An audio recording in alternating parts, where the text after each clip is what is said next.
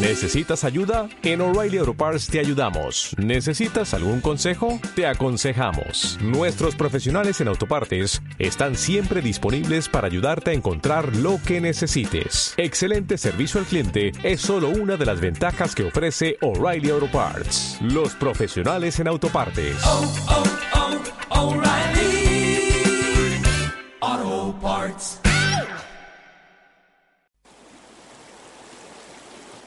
El mundo es sonoro. Los sonidos relatan historias cotidianas. Muchas son producidas por las acciones de hombres y mujeres. La vida cotidiana tiene una banda sonora. Si no la escuchamos, es porque ya estamos acostumbrados a oírla. Incluir las perspectivas de géneros implica otros modos de oír. Hay una costumbre en el territorio de sonido anudado a una seguridad, la que implica que todos y todas, al escuchar una cosa, entendamos lo mismo, por eso, y podamos comprender. Así creemos que el diálogo muchas veces se realiza más a partir de la incomprensión que de las certezas. Una pregunta nace generalmente de una inquietud. Por eso, la opción de preguntar es motivada muchas veces por la posibilidad de que las voces silenciadas rompan también el modo de sonar. Por eso nos proponemos además distintos modos de oír que den cuenta de otros modos de ver el mundo. A viva voz produce para multiplicar, para que en los lugares que estamos y en otros lugares, en otros aires, suenen sonidos que a viva voz quieren decir y dar cuenta que es posible y necesario cambiar los modos de relación entre las personas. Para transformar el mundo en un lugar más inclusivo, justo, equitativo y diverso. Conjuros, Conjuros a viva voz, los martes de 16.30 a 18. Se repite los sábados de 12 a 13.30.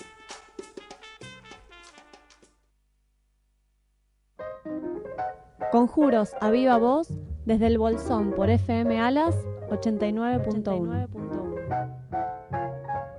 En la Cuesta del Ternero por Radio de la Tierra, FM 100.1. FM 100.1. En Esquel por Radio Caleuche, FM 90.9. 90.9. En el Maitem por la Petú Moguelain, FM 88.7. Y en la red Nosotras en el Mundo, www.rednosotrasenelmundo.org.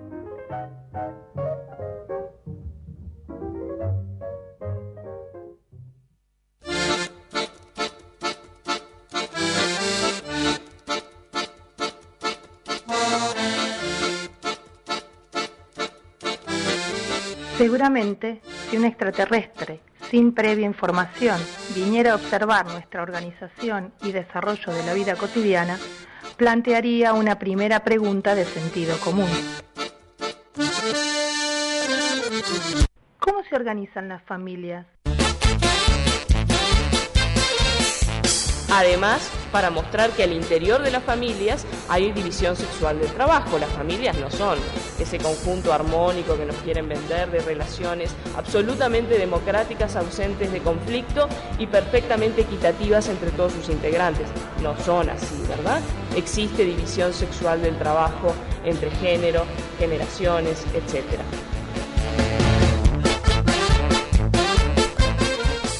No les estoy diciendo nada nuevo, ¿verdad? ¿Cómo es posible que madres y padres tengan un mes de vacaciones al año y las criaturas pequeñas tengan cuatro meses? que se deben analizar los altos costos que están produciendo y el impacto que tienen sobre la productividad la ausencia de políticas de conciliación trabajo-familia. ¿Quién las cuida? ¿O cómo es posible que los horarios escolares no coincidan con los laborales?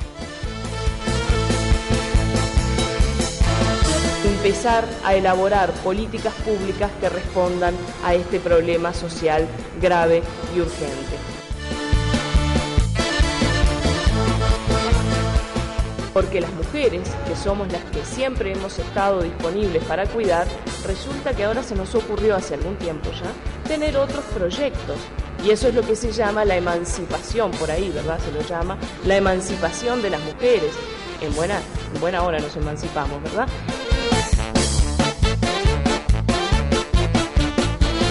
No digamos ya si observase el número creciente de personas mayores que requieren cuidados directos. Probablemente nuestra extraterrestre quedaría asombrada de la pésima organización social de nuestra sociedad. Si uno toma una trayectoria entre un varón y una mujer en igualdad de condiciones de inicio, su desempeño va a ser totalmente diferente, vinculado a la presencia de hijos o de otros miembros dependientes del cuidado que van a recaer sobre las mujeres. No les estoy diciendo nada nuevo, ¿verdad?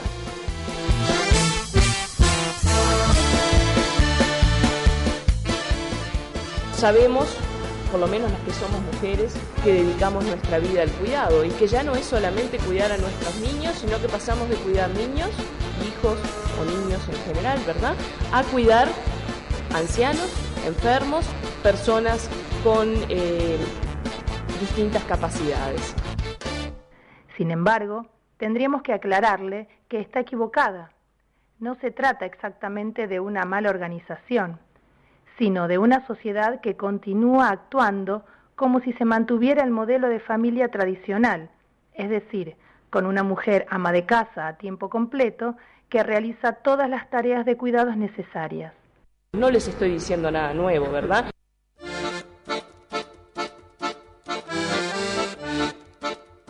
por ejemplo, es interesante ver los varones desocupados, es decir, aquellos que no están trabajando para el mercado de manera remunerada, ellos dedican, por ejemplo, al trabajo no remunerado 4 horas con 17 minutos. Y los varones que no están trabajando de manera remunerada dedican 4 horas y 17 al trabajo no remunerado. Pero las mujeres que sí están ocupadas, es decir, que trabajan de manera remunerada, además de eso, hacen 5 horas 29 de trabajo no remunerado. Y si esta mujer quiere incorporarse al mercado laboral, es su responsabilidad individual resolver previamente la organización familiar. No les estoy diciendo nada nuevo, ¿verdad?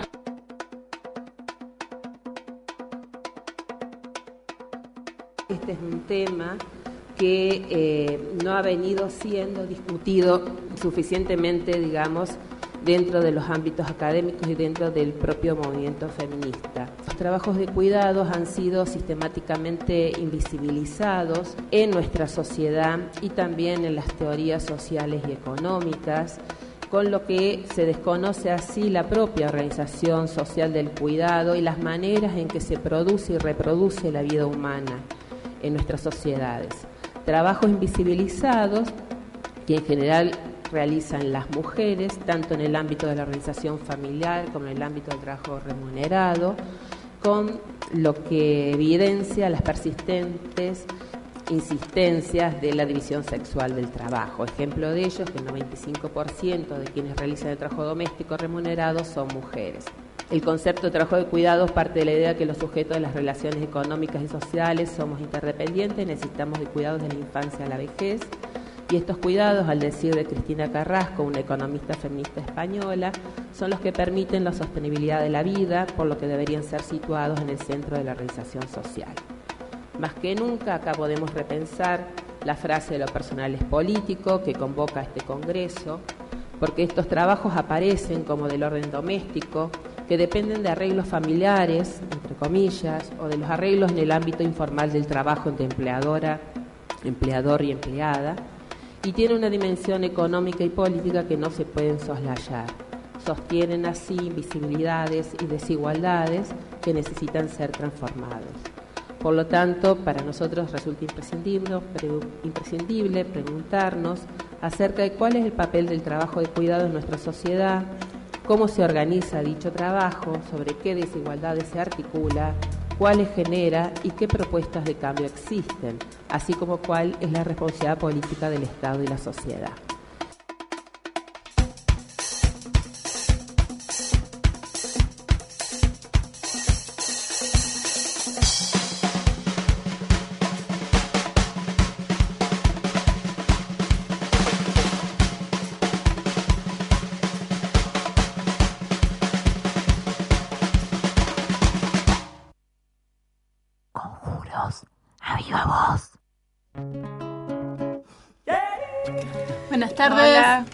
Tardes de martes. Si nos estás escuchando en vivo y si estás escuchando la repetición el sábado al mediodía, bueno, buenos medios días. Estamos saliendo por la 89.1 FM ALA, Radio Comunitaria del Bolsón. Si te querés comunicar con nosotras, lo podés hacer al 4493 o mandar un mensajito al 15480 2315. Si estás lejos, nos podés escuchar por internet www.fmalas.org.ar. También nos pueden mandar un mail a conjurosavivavoz.yahoo.com.ar y si nos querés escuchar en cualquier momento, tenemos un blog en construcción aún eh, que se llama así www.conjurosenalas.blogspot.com.ar y aquí estamos, Majo en los controles, por supuesto, Gaby y Fer.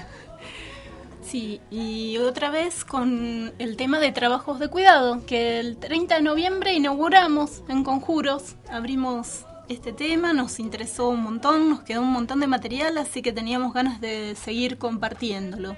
Lo que vamos a escuchar hoy son, empezamos ya brevemente en el final de la editorial a escuchar eh, algunos audios del segundo Congreso Interdisciplinario Género y Sociedad, que se llamaba tal como decía Maite Rodigú en, la editorial. Eh, la consigna fue de ese Congreso Lo personal es político, una consigna feminista que bueno reunió esta vez nuevamente para repensar hoy en nuestros días en este momento eh, su significado. Eso fue en, mayo, pero bueno, eh, estuvimos, fue uno de los de, las partes del Congreso, de los momentos del evento, el panel que se llamaba Trabajos de Cuidados, Invisibilización, Desigualdades y Reconocimiento. Para mí uno de los más sorprendentes. Más novedoso. Más novedoso, sí. Eh, así que bueno, teníamos muchas ganas de, ir compartiéndolo con la audiencia de Conjuros. Bien, y con la audiencia también de gente de radio, de Bariloche. Que sí, que entre todas las radios amigas se, suma también a retransmitir Conjuros a viva voz. Bueno, enseguida vamos a empezar a compartir entonces eh, las personas que el primero, en primer lugar, la voz de Laura Pautasi. El panel estuvo conformado por Laura Pautasi, Karina Batiani y Alcira Burgos. Las vamos a ir escuchando a lo largo del programa. Laura Pautasi es eh, abogada y trabaja en eh, la Universidad de Buenos Aires, entre otras tantas cosas que presenta Maite. Y después también vamos a a trabajar sobre un informe, una investigación que se hizo en la ciudad de Rosario, que también va a aportar datos a, a este tema novedoso que estamos abordando. La presentación que vamos a escuchar eh, la inicia Maite Rodiguno Seti, que fue, eh, es parte, fue parte del comité organizador del Congreso y coordinadora del panel, repito, Trabajos de Cuidados, Invisibilización, Desigualdades y Reconocimiento. Laura Pautasi, que está acá a mi izquierda. Ella es abogada de, la Casa de la Universidad de Córdoba, doctora en Derecho de la UBA, investigadora adjunta de CONICET e investigadora permanente del Instituto de Investigaciones Jurídicas y Sociales de la Facultad de Derecho de la UBA, integrante del equipo latinoamericano de justicia y género de ELA su línea de investigación está, refiere a acceso a la justicia, marginaciones sociales, políticas públicas y enfoque de derechos y respuestas estatales en torno a la alimentación y el cuidado. Conjuros. A viva voz. ¿Por qué hablamos de que esta necesidad de repensar, y, y tomo la frase que nos invita el Congreso, de que lo personal es político?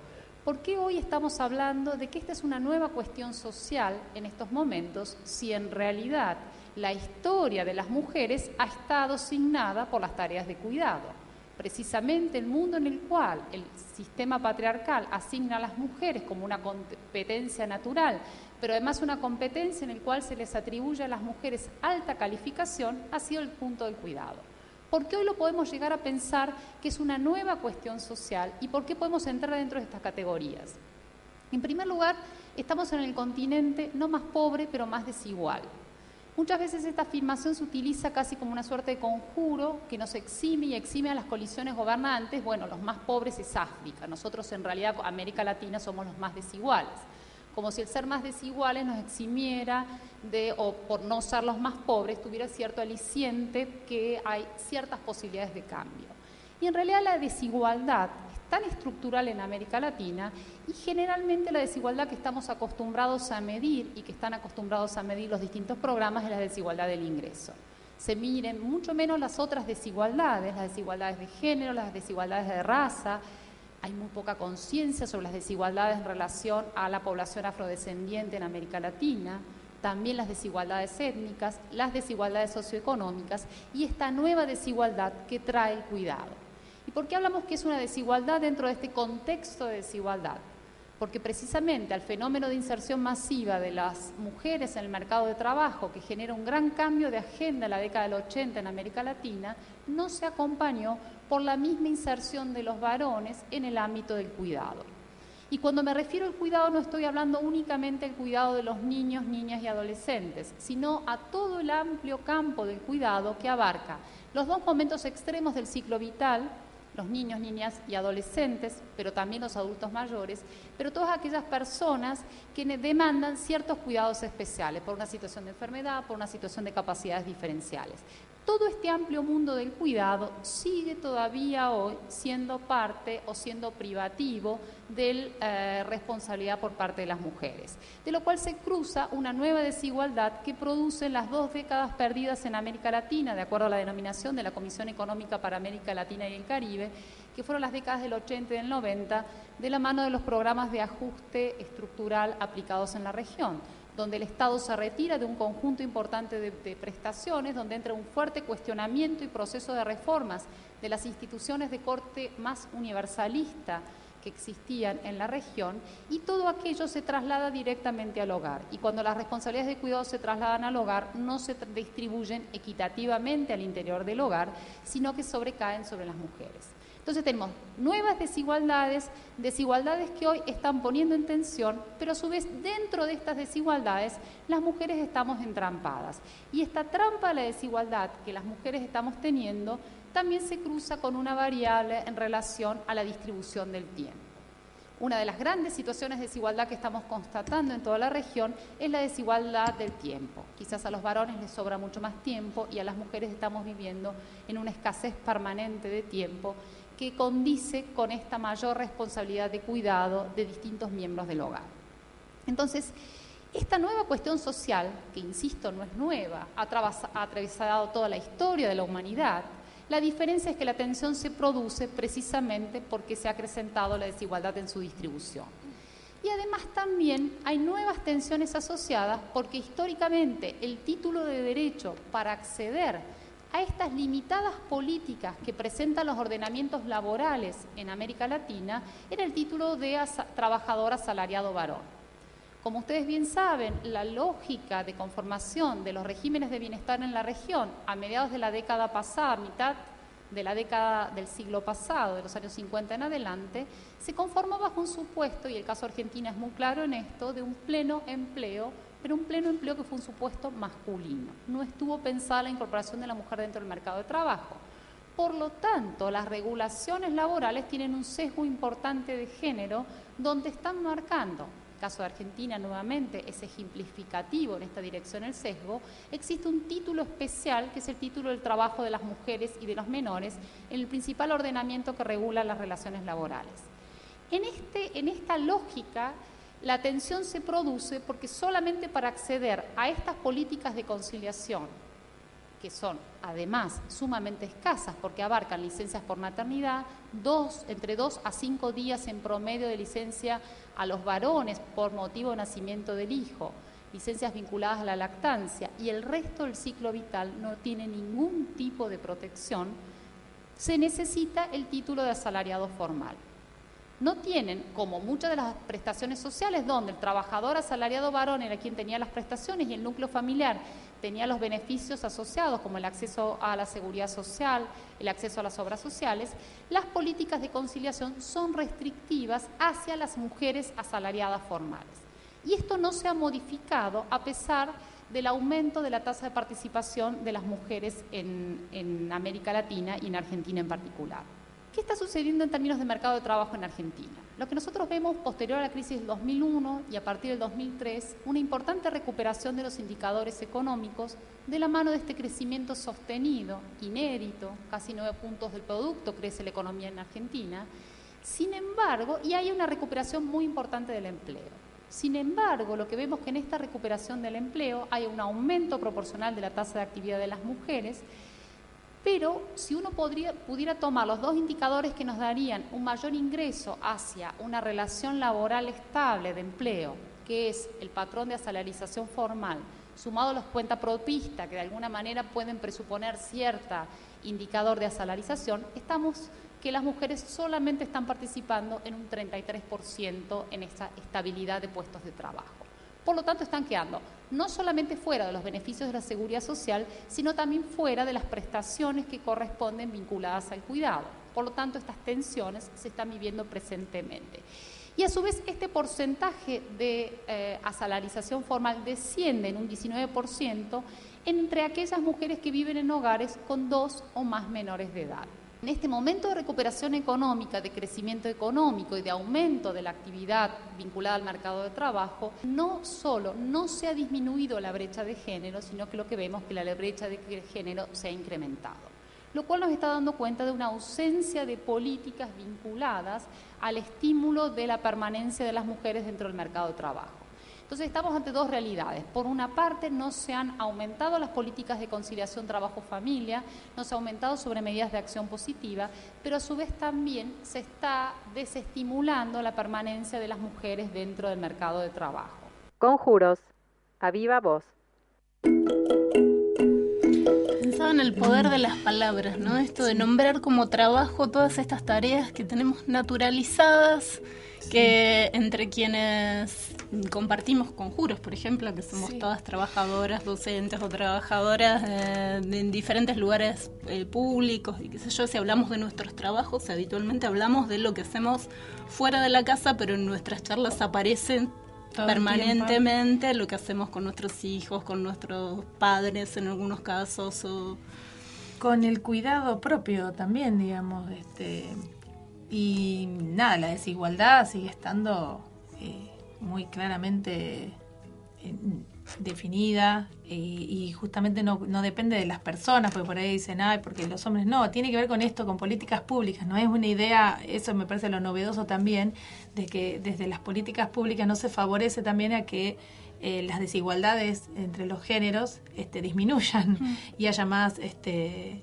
equidad, digamos, más em, igualdad en las posibilidades de, avanzar en los trabajos, de elección, digamos. Me parece que no queda elección. Un ejemplo de eso dentro de lo que es el trabajo formal es justamente lo que hablaba ella de las licencias por maternidad o paternidad. La de maternidad, bueno, en la provincia de Río Negro es de seis meses, la de maternidad, pero la de paternidad no sé si son mm. un par de días. Eh, también se restringe al hombre, ¿no? A esa función. y esto... Eh, seguimos con el esquema de esa desigualdad. Se realiza. Exactamente. Lo mismo cuando se tienen que digamos, hablando del sistema formal, pedir licencia para por la enfermedad y... Sí, porque en ese sentido algo que señala Laura Pautasi es, eh, a quien estamos escuchando, es interesante porque muchas veces en, en, muchos espacios escuchamos, ¿no? Esto de, bueno, pero ustedes las mujeres, no sé, que se quejan porque últimamente tenés de todo, tenés la mujer presidenta, tenés las mujeres en todos los ámbitos de trabajo, como que hemos avanzado un montón, ¿no? Y lo que señala Laura es esto de mucha eh, presencia de mujeres, pero si uno empieza a buscar un poco más, a hilar un poco más finito, en estos en trabajos muchas en mujeres eh, muchas mujeres en trabajos con menos estabilidad que los varones eh, muchas más dificultades para el acceso a, a, los trabajos en blanco no y a los trabajos con ciertas condiciones que en todo caso prevén por ejemplo una licencia en realidad y muchos y muchas mujeres ejerciendo trabajos de cuidado como profesionalmente. Claro, pero además, este, sí, la mujer, este, hay más eh, mujeres en lo público, en los trabajos públicos, por así llamarlo, diferenciarlo con los trabajos en la casa, eh, pero no es que los trabajos de la casa aumentó más eh, el porcentaje de varones que lo hacen. No, esas mujeres que salen a lo público continuamos haciendo también en mayor porcentaje los trabajos en, en la casa. Sí, ella, bueno, hablaba de Laura Pautasi, de la dificultad, ¿no? De encontrar esto, políticas de conciliación, trabajo y familia. ¿no? Y cómo esto desestimula en realidad la permanencia de las mujeres en el mercado de trabajo. Ahora, en el próximo, eh, la próxima parte del mismo audio vamos a, escuchar eh, más sobre la falta de garantías de igualdad, de acceso y permanencia en el trabajo para varones y mujeres. Si nosotros analizamos qué está pasando con las trayectorias laborales, que es el otro indicador que siempre tenemos en consideración para ver las discriminaciones de género. Esto significa que las reformas constitucionales, la incorporación de pactos y tratados internacionales que garantizan la igualdad de oportunidades entre varones y mujeres, la igualdad de oportunidades en el mundo del trabajo, han sido claramente insuficientes para garantizar un verdadero acceso igualitario.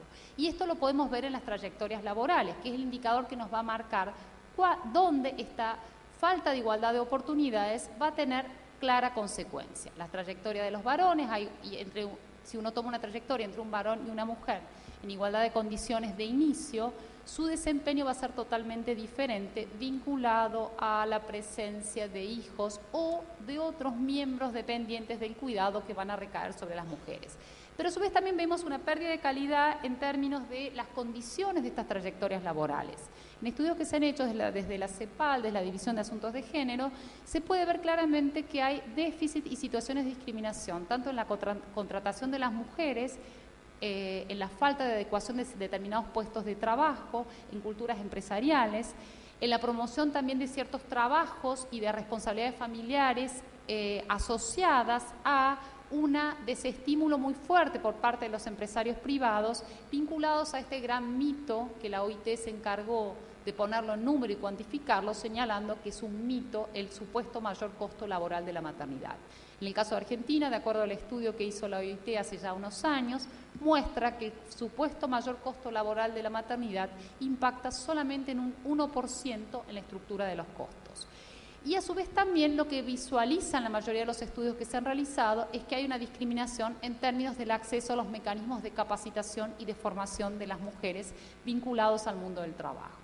Entonces, no solamente tenemos la discriminación por la ausencia de, conciliación y de políticas de conciliación, un bajo déficit del Estado en relación a la provisión pública, pero además también una falta de fiscalización del Estado sobre la obligatoriedad que tienen los empresarios privados de proveer de mecanismos de conciliación trabajo-familia. ¿Cómo sería la forma de superar esta relación intrínseca que tiene o cómo se ha, sido eh, contemplado la obligatoriedad del cuidado, esta que fue contemplado a partir del de, eh, título de derecho vinculado al trabajo asalariado formal? ¿Cómo se supera esta lógica? Y una forma de superarlo es aplicando esta, esta metodología que viene de la mano del Sistema Internacional de Derechos Humanos y del Sistema Interamericano de Derechos Humanos, es aplicando el enfoque de derechos humanos a la perspectiva del cuidado. Y es pensar que el cuidado debe ser considerado y hay suficientes eh, herramientas a partir de los pactos y los tratados internacionales que implican obligaciones jurídicas internacionales de los estados que los han suscrito. La mayoría de las constituciones de América Latina tienen algún reconocimiento vinculado a esto, es pensar que es necesario considerar el cuidado como un derecho. Pero no solamente un derecho particular, sino, porque si no va a terminar siendo un derecho particular para las mujeres, sino que tiene que ser considerado como un derecho universal, el derecho a cuidar, pero también el derecho a ser cuidado y también el derecho al autocuidado. Y esto tiene que ver claramente porque las tensiones aludidas en la falta de conciliación trabajo y familia están afectando claramente la salud de las mujeres. Entonces, pensar desde un enfoque de derechos al cuidado nos sitúa en el campo de las obligaciones estatales. Cuando yo soy portadora de un derecho, estoy teniendo una potestad que me está empoderando para poder reclamarle a una autoridad competente que satisfaga esta pretensión jurídicamente garantizada que tengo con este derecho. Por lo tanto, en el conjunto de los derechos económicos, sociales y culturales se caracterizan por tener no solamente obligaciones negativas del Estado, que sería no interferir ante que una persona acceda a un centro de cuidado, sino precisamente la particularidad es que comprenden obligaciones positivas. El Estado está obligado a proveer. Entonces, el pensar y aplicar el enfoque de derechos a la problemática del cuidado, lo que sitúa es en una lógica que todos somos portadores de este derecho y por lo tanto nos implica la potestad de ejercer el cuidado. ¿Cuál sería la agenda y en realidad los temas para, para invitar al debate? Bueno, en primer lugar hay que pensar también invertir la lógica, esto que los estudios de género siempre trabajamos sobre la oferta, muy pocas veces sobre la demanda, en realidad siempre trabajamos sobre la oferta, y es pensar que se deben analizar los altos costos que están produciendo y el impacto que tienen sobre la productividad la ausencia de políticas de conciliación trabajo y familia. En la medida que los empresarios tengan conciencia que se aumentan y mejoran la lógica y la articulación entre las dos esferas, indudablemente la productividad les va a aumentar y van a mejorar las condiciones y la calidad del empleo. Además también hacer una revisión importante sobre las licencias de maternidad y de paternidad, y no solamente vinculadas al momento del nacimiento, sino al resto del ciclo vital, y no solamente asociadas al cuidado de los niños y niñas al interior del hogar, sino también ampliados para los otros miembros que los están demandando. También es importante pensar cómo esto se va a insertar dentro de una nueva discusión de las políticas sociales de corte universal. No se puede pensar en el cuidado con un enfoque de derecho sobre un marco de políticas sociales focalizadas, sino que el impacto tiene que ser sobre una construcción y revisión de pensar cuál sería la forma de restituir políticas de corte universal. Eh, también claramente hay que eh, poner la mirada sobre esta nueva oferta de cuidado que se está haciendo tanto a nivel privado, pero también la oferta de cuidado de las organizaciones de la sociedad civil que lo hacen con enorme esfuerzo, sin ninguna vinculación con las instancias estatales y que están resolviendo claramente la conciliación de aquellos sectores más vulnerables que no pueden acceder a otras instancias.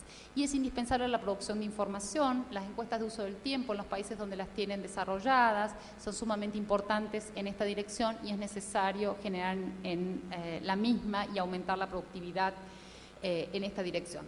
También claramente es repensar la lógica de los sistemas de seguridad social. No podemos pensar eh, que el cuidado es un derecho sin que esto tenga un impacto directo sobre la lógica de funcionamiento de los sistemas de seguridad social que son altamente restrictivos. Y aquí, para finalizar, creo que eh, la nueva agenda de discusión tiene que ver con una redefinición de las instancias de cuidado.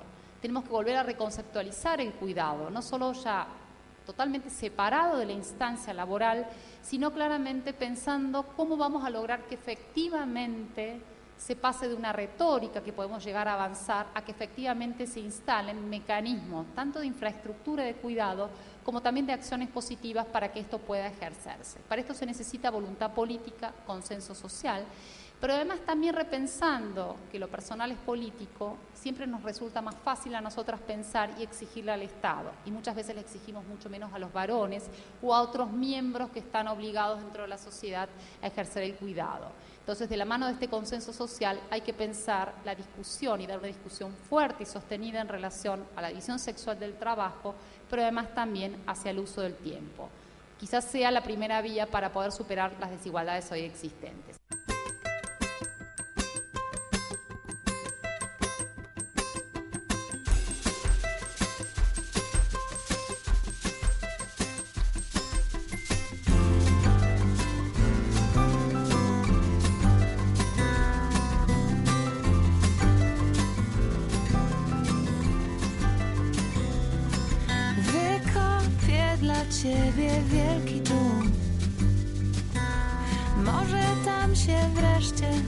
Będziesz dobrze czuł.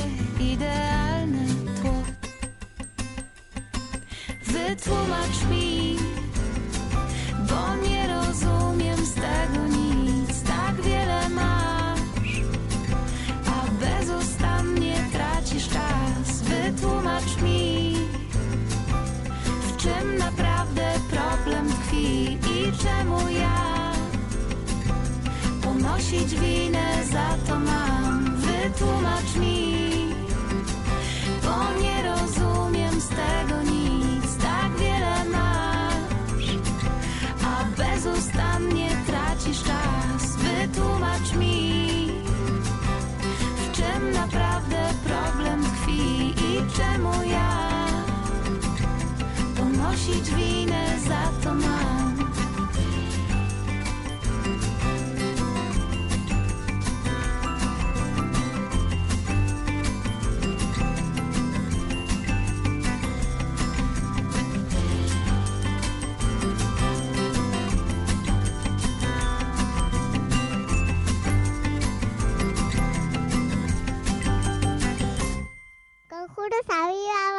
Para todos y todas. Hoy Majo, además de operar, musicaliza el programa y escuchamos música de Polonia. Claro, que no El nos vamos a nombrar. dice Majo. Hermosa. Bueno, Laura Pautasi era entonces la persona que estábamos escuchando, abogada, cordobesa. Y qué interesante esto del enfoque de, de derechos, ¿no? Que nos sitúa en la posibilidad de primero salir de esto, de mirar estos trabajos, nos habilita a mirarlos como trabajo, estas mm, cosas que en la cotidianeidad hacemos, nos da la posibilidad de pensar que el derecho al cuidado como entonces algo exigible al Estado. Sí, al Estado para que mm, ofrezca otras posibilidades, para que las desigualdades al interior también de, de- de las familias, de los grupos humanos, se vayan modificando, porque también el Estado tiene que ver con, con eso. La- Las, las personas no, no cambian solas, no cambiamos solas. También tiene que haber políticas que favorezcan eso. Evidentemente, mucho no está interesando, porque hay una crisis eh, importante en el tema de cuidados en general en los distintos momentos del ciclo vital de, de las personas. Sí, de hecho en el programa anterior hacíamos una entrevista, ¿no? Una persona que es la organizadora de los cursos de cuidadoras domiciliarias y bueno, después nos quedamos pensando que las cuidadoras domiciliarias cobran eh, 700 pesos, o sea, PAMI obras cubre sí. solamente 700 Vos pesos. te referías a Mónica familia- que es la directora nacional de, de- de la Dirección de Adultos Mayores. Sí, eh, va, puedo hablar de eso porque estando en los cursos que hemos dado eh, acá en Bolsón para cuidadoras domiciliarias, muy interesantes, cuidadoras y cuidadores, eh, muy interesante con una formación de seis meses. Es decir, eso es pensar una política pública, es muy importante desde la capacitación, pero falta la otra parte que es sumamente también indispensable, que es la remuneración de eso. Sí, para que la política no reproduzca la lógica de desigualdad que se da en el, en el ámbito de, de los hogares. y, y bueno, y que podamos pensar esto del ámbito de los hogares, como dice la consigna del, del Congreso, esta consigna feminista de los 60 y de los 70, ¿no? que no es un problema personal el cuidado, sino que es un problema político y un- profundamente económico. Sí, en todo caso que lo personal es político. Claro. Para seguir con el tema vamos a escuchar entonces a otra de las panelistas de Córdoba, que es una uruguaya, Karina Batiani. Vamos a escuchar entonces a Karina Batiani de la Universidad de la República, socióloga. compartiendo con ustedes lo que es eh, el trabajo que en la Facultad de Ciencias Sociales de la Universidad de la República, que es la Universidad Pública de Uruguay, ¿verdad? Tenemos una sola en nuestro país.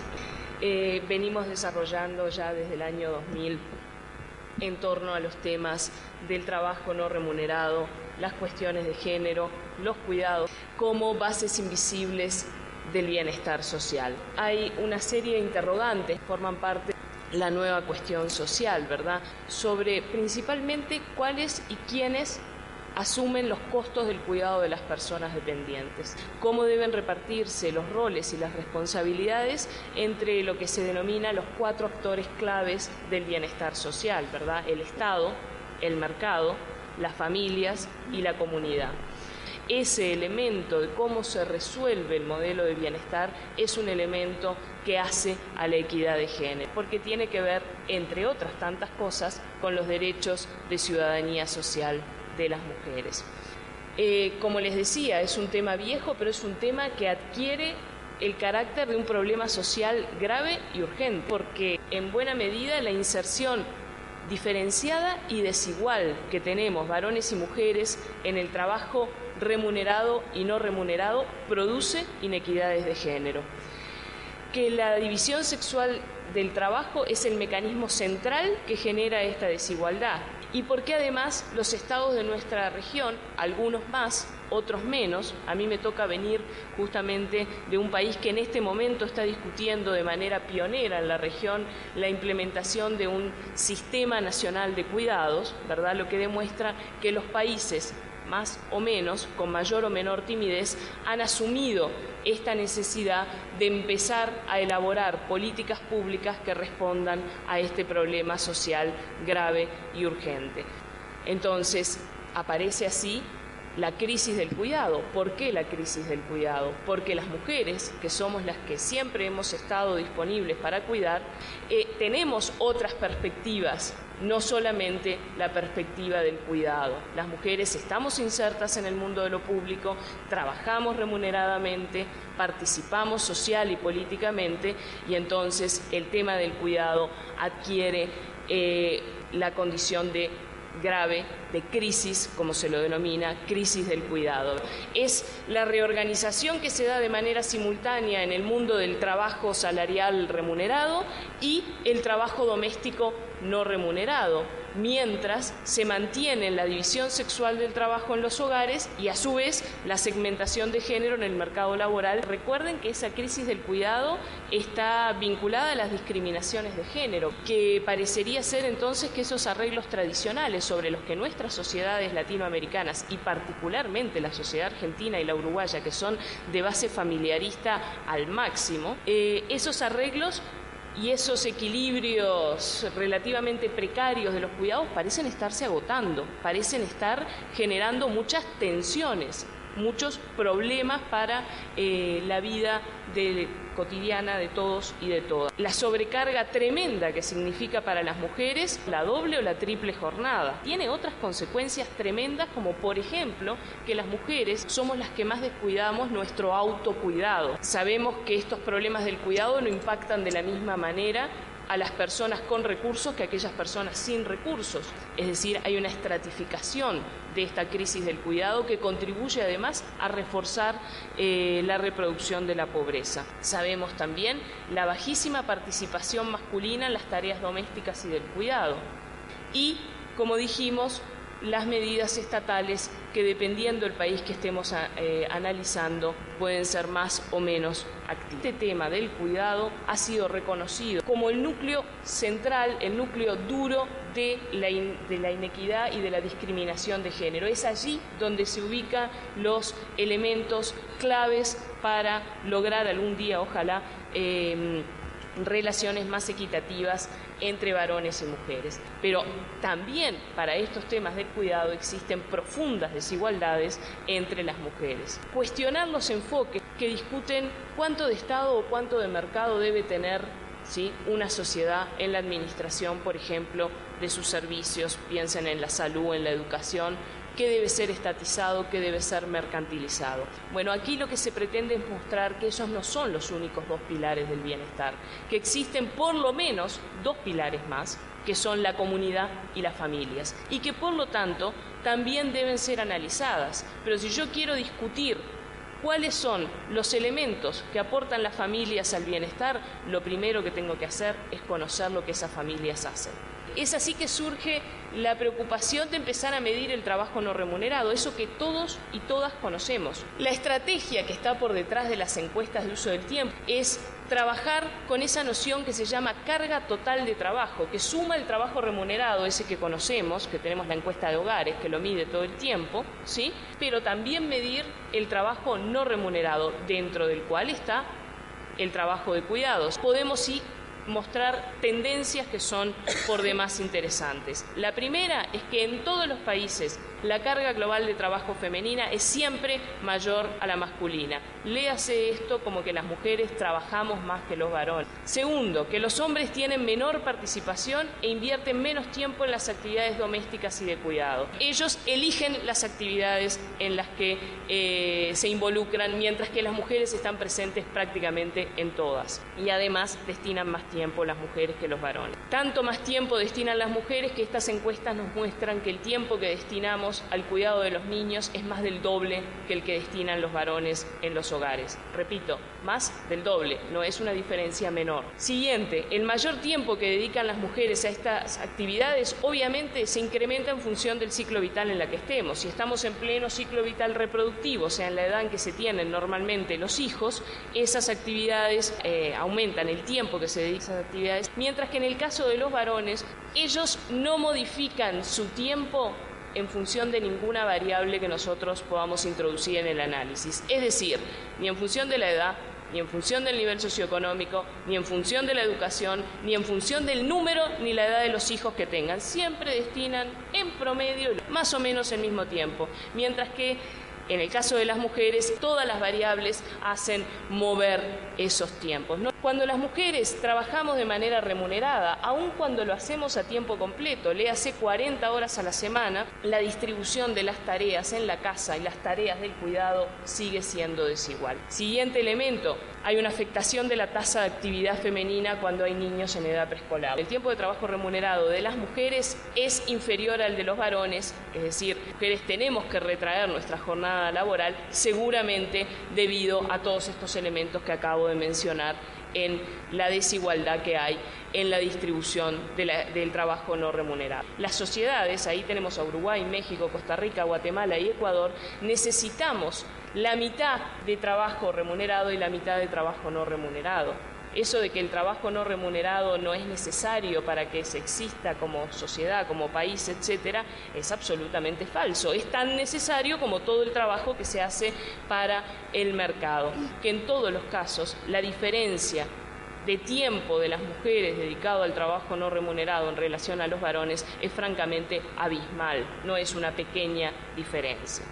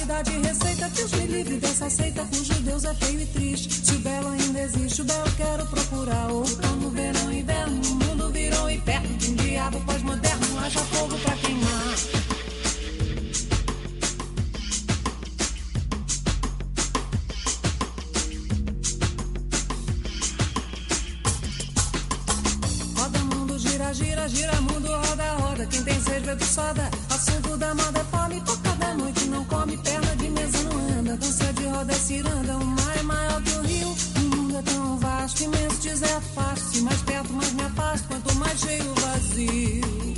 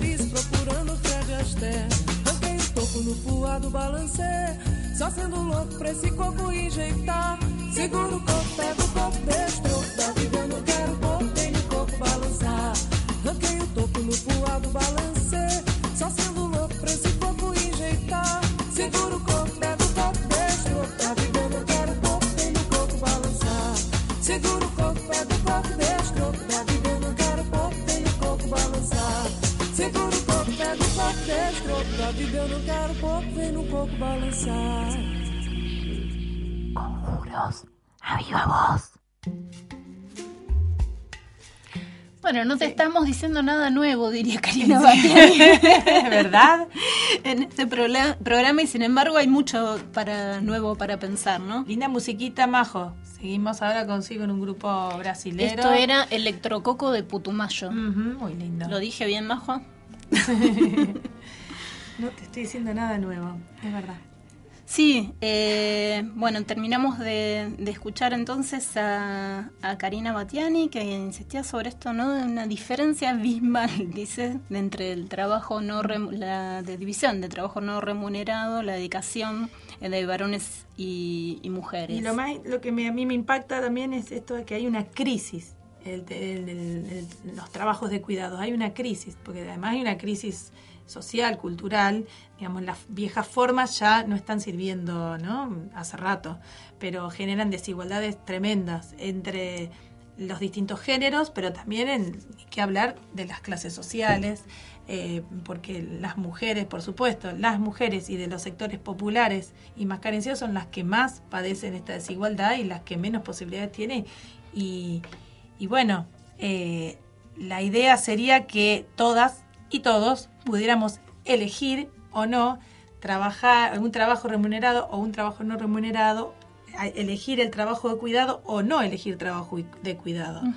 Pero eso está mm, recién se empieza a hablar, ¿no?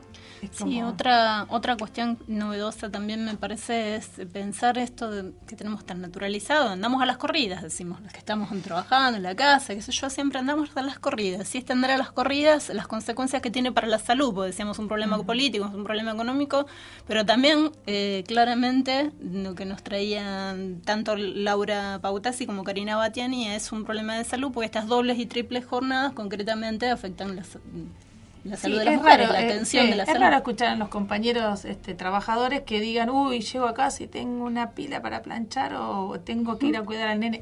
Sí, se va viendo, se va habilitando un poquito, pero sinceramente, eh, por eso no es solamente una cuestión de reclamar al Estado, sino que tomemos conciencia todas también, porque las mujeres tampoco eh, tenemos tan internalizado este tipo de tareas que no las delegamos, ¿no?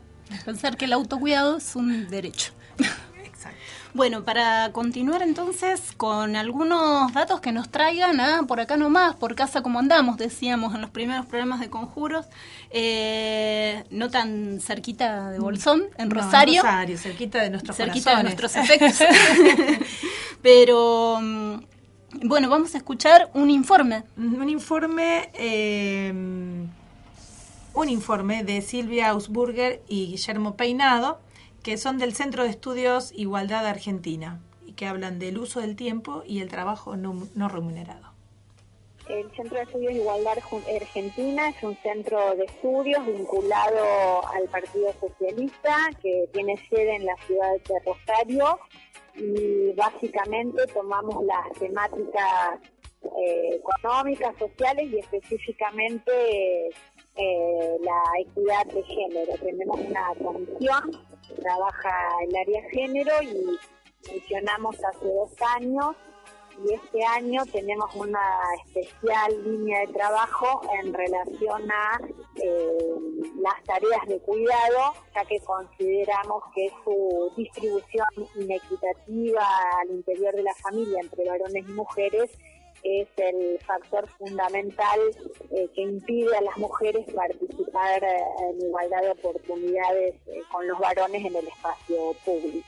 El estudio es una encuesta de opinión realizada en la ciudad de Rosario que llevó adelante un grupo de investigadores e investigadoras de la Facultad de Ciencias Económicas de la Universidad Nacional de Rosario en el año 2010, eh, financiado por el Fondo de, de Desarrollo de Naciones Unidas.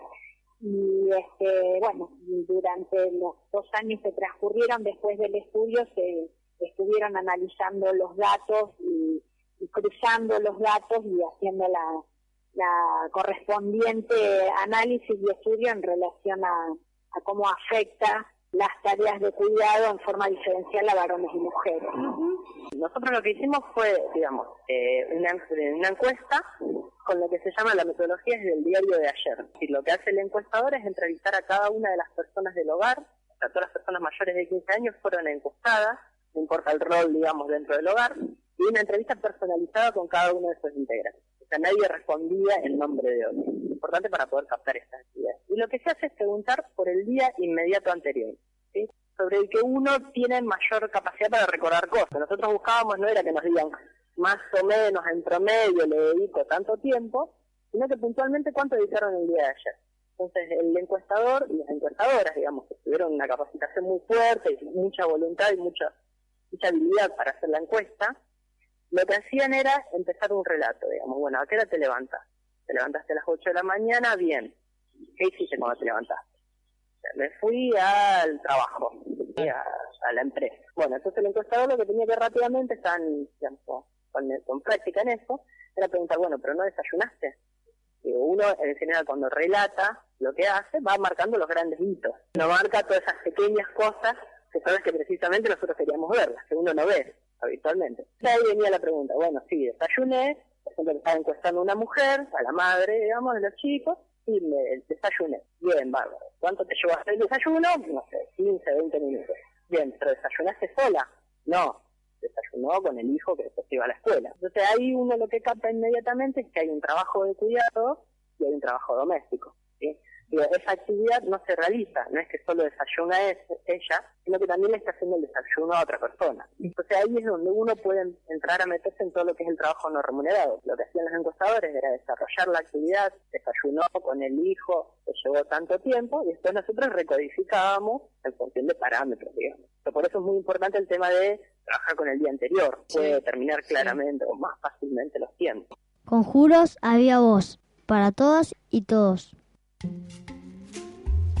Interesante la estrategia que comentaba porque digamos, como es difícil visibilizar el trabajo y darse cuenta las estrategias de los investigadores para, para, que lo podamos nombrar.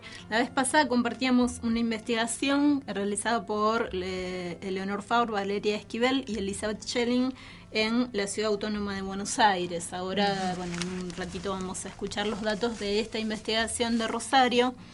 Eh, que, bueno, no, en general confirman la, desigualdad más allá de los sectores, ¿no? Aunque las estrategias de los sectores populares, de los sectores de clase media sean diferentes para resolver este trabajo de cuidado, la desigualdad, la sobrecarga de las mujeres es, en todas las, igual.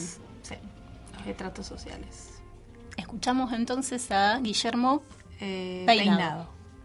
Básicamente lo que nosotros hicimos, bueno, tuvimos un relevamiento en la ciudad de Rosario, donde lo que buscamos medir es precisamente tiempo. ¿Cuánto tiempo le dedican las personas a cada una de las actividades y qué actividades realizan las personas? A partir de esa información, donde uno puede ver digo, cuáles son las actividades más cotidianas, las que llevan más tiempo, las que se hacen simultáneamente con otras actividades, etcétera, etcétera, lo que nosotros hicimos fue esto un análisis con visión de género. ¿sí? algunas de las cosas interesantes que encontramos, eh, midiendo en tiempos, lo, digamos, lo que uno ve es una desigual distribución de los tiempos que refieren a trabajo. Eh, la idea es pensar en trabajo en un sentido más amplio, que no es solo el trabajo remunerado, sino que también incluye el trabajo doméstico no remunerado y el trabajo de cuidado de personas. Son actividades que requieren un esfuerzo de, tiempo, una dedicación. Entonces lo que nosotros hicimos fue medir esto, por ejemplo, lo que encontramos claramente es que cuando uno suma el trabajo remunerado y no remunerado, lo que uno encuentra es que los varones dedican en promedio 6 horas con 10 minutos y las mujeres 6 horas 39 minutos. O sea, claramente las mujeres dedican más tiempo que los varones a tareas que requieren un esfuerzo, que, requieren un trabajo. Adentro de esos tiempos es muy interesante ver que, por ejemplo, en lo que refiere a trabajo eh, no remunerados de su trabajo doméstico y de cuidado de personas, los varones, mientras los varones dedican una hora con 42 minutos, las mujeres dedican cuatro horas con 25 minutos. O sea, más de tres veces la cantidad de tiempo que dedican los varones es la que dedican las mujeres. Y a su vez uno ve la, como la otra cara de esto, que es lo que refiere al trabajo remunerado, es decir, aquel trabajo que está visibilizado, digamos, al ser remunerado permite determinadas relaciones de poder, tiene un cierto respeto o estatus social, y lo que uno encuentra es que los varones dedican 4 horas 28 minutos y las mujeres en promedio 2 horas 18 minutos. Es decir, básicamente hay una, digamos, una carga de trabajo que recae mayoritariamente sobre las mujeres, en trabajo en general, remunerado y no remunerado, y adentro de esa mayor carga que recae sobre las mujeres, lo que uno encuentra es que las mujeres dedican más tiempo al trabajo eh, no remunerado y los varones más tiempo al trabajo remunerado. Eso de alguna manera te está marcando como dos planos de desigualdad. No solo qué tipos de tareas, sino el tiempo que insumen la totalidad de esas tareas. Por ejemplo, una de las cuestiones que uno puede agarrar, bueno, estos, digamos, los datos que yo te conté son los datos en promedio. A 6 horas 10 de los varones en promedio. Ahora varones de 8 horas, varones de 4. Un promedio poblacional, respetando, digamos, los datos sociodemográficos de la ciudad de Rosario. Pero después uno lo que puede hacer es, bueno, tratar de ver si esta desigualdad está claramente planteada entre varones y mujeres, cómo se distribuyen los roles y cuánto tiempo dedican en total, a ver si en alguna de las, digamos, de las hipótesis que uno podría tener o que uno podría pensar, bueno, si en algún momento esa desigualdad se quiebra, digamos. Hay algún sector, algún tipo de actividad o algo que se revierta esa desigualdad. Entonces hicimos distintos cruces. Por ejemplo, eh, cruzamos por nivel de instrucción, a nivel de instrucción formal, es decir, secundario incompleto, terciario universitario incompleto y universitario completo, como para tener una referencia. Y por ejemplo, en este caso lo que seguimos encontrando es que no importa cuál sea el nivel de instrucción, digo, a igual nivel de instrucción, varones y mujeres, siempre las mujeres dedican más tiempo al trabajo doméstico y de cuidados que los varones, y los varones más tiempo al trabajo remunerado. Ahí uno lo que puede ver es que de alguna manera la formación académica o formación universitaria, por ejemplo, si bien puede estar empoderando a las mujeres, dándole mayores herramientas para una serie de actividades, evidentemente no logra resolver el problema tal como está planteado. Después uno puede ver, por ejemplo, eh, usando por si está trabajando o no esa persona, digamos, si es desocupada o si es ocupada. Uno encuentra que, por ejemplo, entre varones desocupados y mujeres desocupadas la desigualdad sigue, entre varones y mujeres ocupados también sigue el mismo esquema de desigualdad, por ejemplo, es interesante ver los varones desocupados, es decir, aquellos que no están trabajando para el mercado de manera remunerada, ellos dedican, por ejemplo, al trabajo no remunerado 4 horas con 17 minutos. Y los varones que no están trabajando de manera remunerada dedican 4 horas 17 al trabajo no remunerado. Pero las mujeres que sí están ocupadas, es decir, que trabajan de manera remunerada, además de eso, hacen 5 horas 29 de trabajo no remunerado esa idea que de alguna manera circula en algunos lugares de la sociedad de que, bueno, los varones realizan el trabajo remunerado y por eso no, no realizan trabajo no remunerado. Y las mujeres, al no estar insertas en el mercado de trabajo, se dedican al trabajo no remunerado, eso claramente no se verifica. Aquellos varones que no trabajan, que tienen supuestamente lo que uno podría decir más tiempo libre, no realizan tampoco trabajo no remunerado. Digo, lo que uno puede ver es cierta mayor inserción de las mujeres en el mercado de trabajo. Digo, también hay que pensar que estamos hablando de en Argentina, que es un mercado de trabajo que todo el tiempo está dejando gente afuera. Estamos ni siquiera en una sociedad de pleno empleo.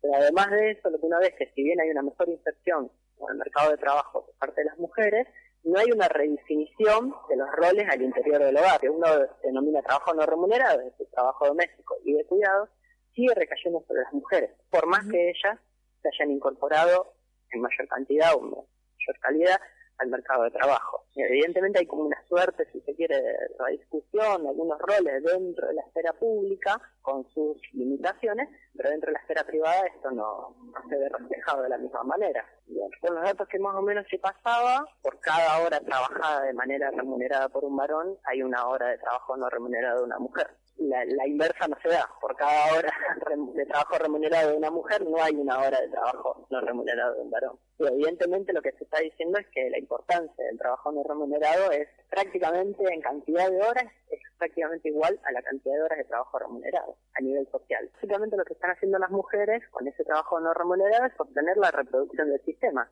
Que uno puede producir indefinidamente bienes con trabajo remunerado, siempre y cuando haya trabajo no remunerado, evidentemente, que esté sosteniendo la reproducción de, los seres humanos. Trabajo de cuidar personas, de preparar el desayuno, preparar la comida, mantener el hogar, llevar a los chicos a la escuela, permitir que adquieran determinados conocimientos y prácticas que en definitiva es lo que busca el mercado de trabajo. Digo, ahí hay un subsidio, si se quiere, de manera implícita que están haciendo las mujeres hacia las empresas, y al sostenimiento de la dinámica del sistema capitalista.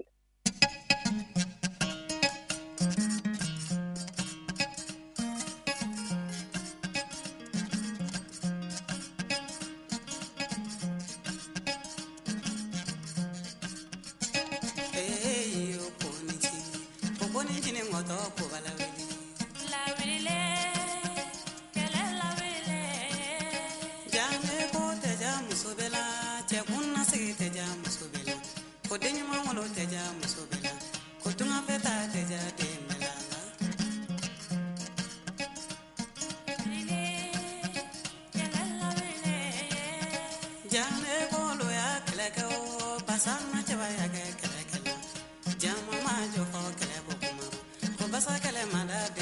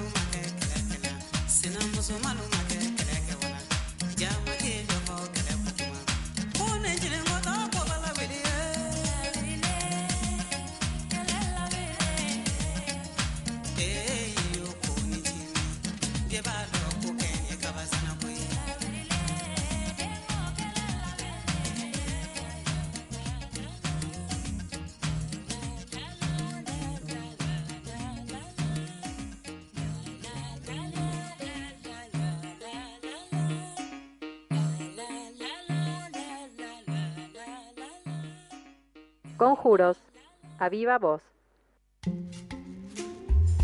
Bueno, nos seguimos dejando llevar por, Majo y por. Putumayo. Y ahora por África. Ahora nos fuimos a África. Bueno, en esto de buscar investigaciones, a ver si alguna nos dice algo nuevo, pero parece que no. Eh, otra que mm, este año también se, se se conocieron los, los datos de una investigación que se llama De eso no se habla. Los datos salieron en el diario Río Negro en enero del 2012. Eh, el nombre es De eso no se habla, el cuidado en la agenda pública y fue presentada por el equipo latinoamericano de justicia y género, del cual participa la investigadora CONICET Laura Pautasi, que escuchábamos en primer lugar en el programa, y Carla Civechi. Eh, allí dice que el, 70 y- el 76, en el 76% de las familias entrevistadas para este estudio, la organización del cuidado es responsabilidad de la madre y en el 50% de los casos es asumida de forma exclusiva por las madres. ¿no? Esto fue realizado en el área metropolitana de Buenos Aires entre julio y agosto del año pasado. Dice que solo el 5 de las familias entrevistadas contrata a una persona para efectuar tareas de cuidado. El 87% de los hogares, en el 87% de los hogares, los niños y niñas menores de 13 años están escolarizados, siendo el sistema educativo otra estrategia de cuidado importante para las familias. Este porcentaje desciende a 31% en los hogares con niños menores de 3 años. Existe un déficit en la disponibilidad del sistema educativo en el nivel inicial y al mismo tiempo muchas familias prefieren cuidar de los más pequeños. Esta semana se podían leer noticias de la gente que decía eh, cola en carpas eh, para conseguir Conseguir. lugares en los jardines maternales en Roca, creo que era. Mm, complicado. Complicado también está la situación de las personas adultas mayores. Claro. Eh, también en nuestra localidad, digamos, no hay lugares, no, este, que es la otra franja etaria más vulnerable, junto con los niños, las niñas y los adolescentes, y donde las políticas públicas eh, no están.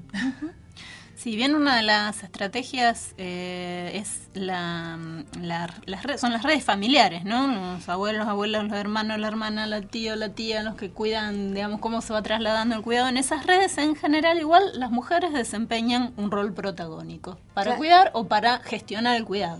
Claro, pero vos sabés que cuando trabajamos eh, con las personas desde los cursos de adultas para la formación de los cuidadores domiciliarios de adultas mayores, este, que trabajamos este, contra la, la prevención del maltrato hacia las personas mayores, que se da en igual medida y es impresionante como sea igual que con los niños y las niñas, también eh, esta tensión que genera estar cuidando a una persona con cuidados muy específicos y muy desgastantes en la familia genera maltrato. Es decir, como también eh, hay que cuidar a las personas que cuidan, es decir, a los cuidadores y a las cuidadoras, Claro. porque genera maltrato, no solamente problemas de salud, sino que va reproduciendo y se genera violencia. Eh, bueno, eh, estamos con un tema delicado. La nota del Río Negro se titula Cuidadoras por naturaleza. ¿Somos cuidadoras por naturaleza? No. No. Bien. Lo que sigue es ya el la última mm, persona que intervino en el panel que del Congreso de Género y Sociedad de Córdoba. Se llama Alcira Burgos y nos lleva a otro tema que no habíamos abordado hasta ahora con los audios anteriores. eh, porque Alcira es apoderada del Sindicato de Empleadas de, de Casa de Familia de Córdoba. Y, y bueno, realmente plantea un panorama de las trabajadoras domésticas muy interesante de, de escuchar. Escuchamos ahora a Alcira Burgos, eh, del SIMPECAF y de la Confederación Latinoamericana de Trabajadoras del Hogar.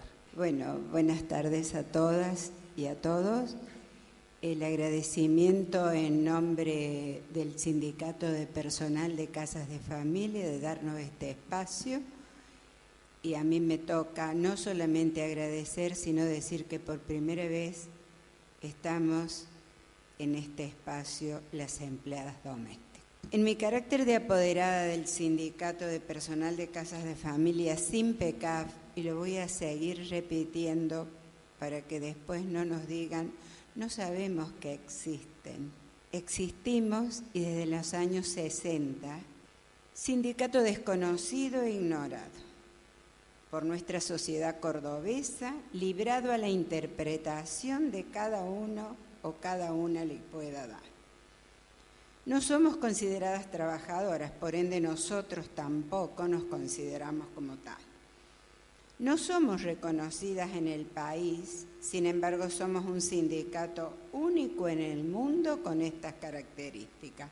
¿Cuáles son las características? Atendemos las dos partes, a los empleadores y a las empleadas. Ese trabajo a dos puntas nos ha hecho ser mediadoras, conciliadoras y entender desde todo lugar que el servicio doméstico existió, existe y existirá. Ojalá termine la cama adentro. Los pasos se fueron dando muy importantes en nuestro sindicato. Se comenzó con la personería gremial en los años 67, la reglamentación en Córdoba del 326, un decreto tan viejo, y miren que yo soy vieja, ¿no? Y el decreto también, porque del año 56 los compañeros nos siguen sin tener en cuenta, a pesar de que todos los que están sentados en la mayoría de los estratos que nos gobiernan son empleadores. En 1970 la ley provincial, y esto también la 3922, nos dio el derecho a nosotros a ser como sindicato, eh, tener la instancia previa en el Ministerio de Trabajo. Esto nos llevó a, no solamente a formarnos, sino también a ser conocidas por la sociedad en el Departamento de Trabajo, defendernos a nuestras mismas compañeras y nosotras mismas, conocer la ley y así poderla difundir. Establece también el Día de la Empleada Doméstica y las categorías. En el 2000 recién llega a Córdoba y al resto de las provincias con la ley 25239 la obra social tan ansiada. Ya se está hablando de paternidad, todavía no hemos llegado nosotros pleno siglo XXI, a tener derecho a la maternidad, al convenio colectivo de trabajo, a la jornada de ocho horas de trabajo. No pueden existir 12 horas, no puede haber cama adentro disponible en todo horario, no puede haber eh, vacaciones diferentes a los demás trabajadores, las indemnizaciones lo mismo. En esto está derecho a una RT, tenemos un accidente y quedamos sin nada. Tener derecho a días por fallecimiento de familiar directo, por matrimonio. Yo creo que falta mucho para que esta sociedad nos reconozca y nosotros nos reconozcamos como trabajadores. Y acá voy a insistir mucho las características de la trabajadora del hogar, su trabajo, su lugar de trabajo, espacio privado. Así dice la ley, espacio privado. No podemos, eh, cuando tenemos que hacer una inspección con el Ministerio de Trabajo, entrar porque es propiedad privada. Pero cuando a la señora le desaparece una joya o algo, ellos sí pueden, por intermedio de la policía, allanar la casa de la trabajadora. Y ahí aprendí, leyendo la tesis de Romina Lerussi, que nuestro espacio tiene que ser valorado. Entonces, cuando entramos a esa casa, deja de ser privado para ser público. Y ahí puede el Estado controlar. Espero que a eso se llegue. ¿Cuál es la experiencia nuestra en nuestro sindicato? Lo que les dije, el robo, la casa allanada, la violencia, no tendió bien la cama, el patrón le pegó. No desocupaba el baño porque estaba bañando la abuela y la nieta la sacó de los cabellos del baño. No estoy hablando de hace 10 años, estoy hablando de hace unos meses sucedió eso. Y del acoso sexual ayer. 16 años trabajando en una casa y el patrón la acosaba. Fue desesperada la chica y le dijo a la hija, y la hija le dijo, mira, pregunta qué te corresponde y andate. O sea, incluso hasta ella misma avalando lo que su padre hacía, como diciendo no lo puedo contradecir, porque él dice que en un momento dado terminó diciéndole a la hija me gusta la empleada. Esas cosas yo creo que las tienen que conocer y sucedió ayer, no estoy hablando de hace años. La situación de las migrantes es más agravada todavía. ¿Por qué? Porque son amenazadas con deportarlas. Nosotros en nuestro último periodo gremial de marzo, de, que va de marzo a marzo, el 15% de las 7.000 empleadas que fueron a consultar son migrantes, de las cuales la mayoría son peruanas. Eh, después vienen bolivianas y paraguayas, son muy pocas. Eh, creo que esto también nos tiene que llamar a la reflexión muy profundamente, porque acá se habló, y yo por eso lo anoté incluso, que debe haber políticas de corte universal. Entonces empecemos a pensar, a cambiar la cultura, porque esto es lo grave. Por eso comparto este espacio y hago pública la demanda de las condiciones laborales de esta gran franja de la sociedad, que con nuestro trabajo aportamos al desarrollo de las familias y de la sociedad toda y que en muchos casos somos reducidas a condiciones de esclavitud. Conjuros, a viva voz. Bueno, un trabajo ninguneado. Sí. Eh, por eso un sindicato ninguneado también y las condiciones de trabajo. Y siempre mujeres para realizarlo. Y como dijo ella, tenemos que cambiar la cultura, la cabeza. Eh, y, y, bueno, cuando empecemos a pensar que los trabajos de cuidado, eh, que tienen que ver con la reproducción social, si no, no podríamos existir como seres humanos, si no comemos, si no nos vestimos, y si a lo del pequeño eh, no le ayudamos a caminar y todo lo demás, nos demos cuenta que eso es sumamente importante, que es lo, muy importante a la par que el resto de los trabajos que tienen que ver con la producción, mientras no veamos eso, bueno, las desigualdades y la situación de crisis va a seguir estando.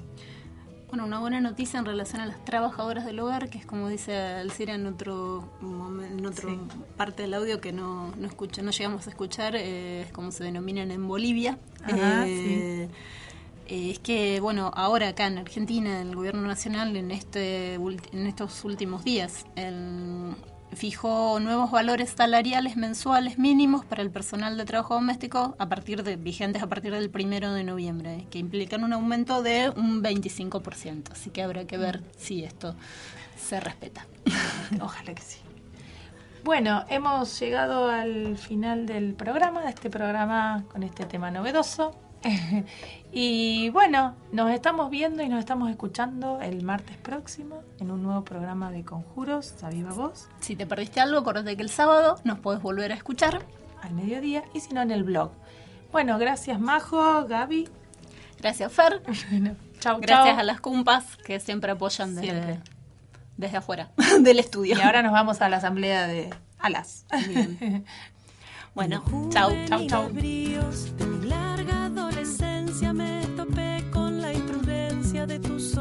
Por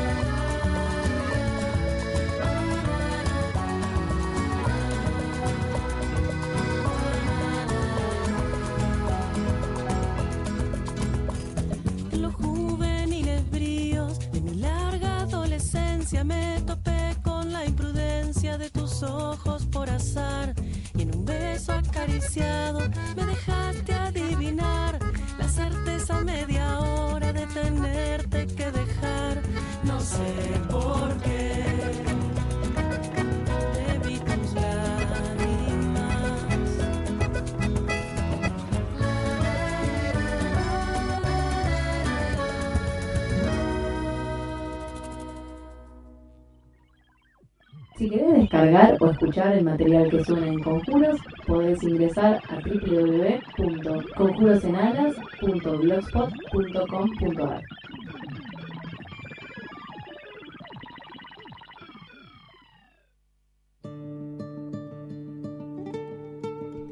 Acá estamos. Estas somos nosotras. Tan diferentes y con tantas Tan marcas comunes. y con tantas marcas comunes. Con cuerpos similares, pero con sensaciones tan diversas. Con una infinidad de Con una deseos. infinidad de deseos. Pero también constreñidas por tantos mandatos idénticos. Somos mujeres. Somos distintas. Somos trabajadoras, Profesionales. docentes, Comunicadoras. Intelectuales. Artesanas. Militantes. Somos madres. Mujeres solas. Mujeres con pareja. somos atrevidas, Rebeldes. Mesuradas. Heterosexuales. lesbianas, Reflexivas. Impulsivas. Un día nos encontramos. Un día nos encontramos. nos descubrimos, Nos rechazamos. Nos dimos cuenta de la existencia de las otras. Nos identificamos. algunas interesadas por el feminismo, Otras por la radio. Otras por las dos cosas. Y así nos inventamos. Y así nos inventamos. y así nos inventamos. Y así nos inventamos. Conjuros a viva voz. Conjuros a viva voz. Los martes de 16.30 a 18. Y se repite los sábados de 12 a 13.30.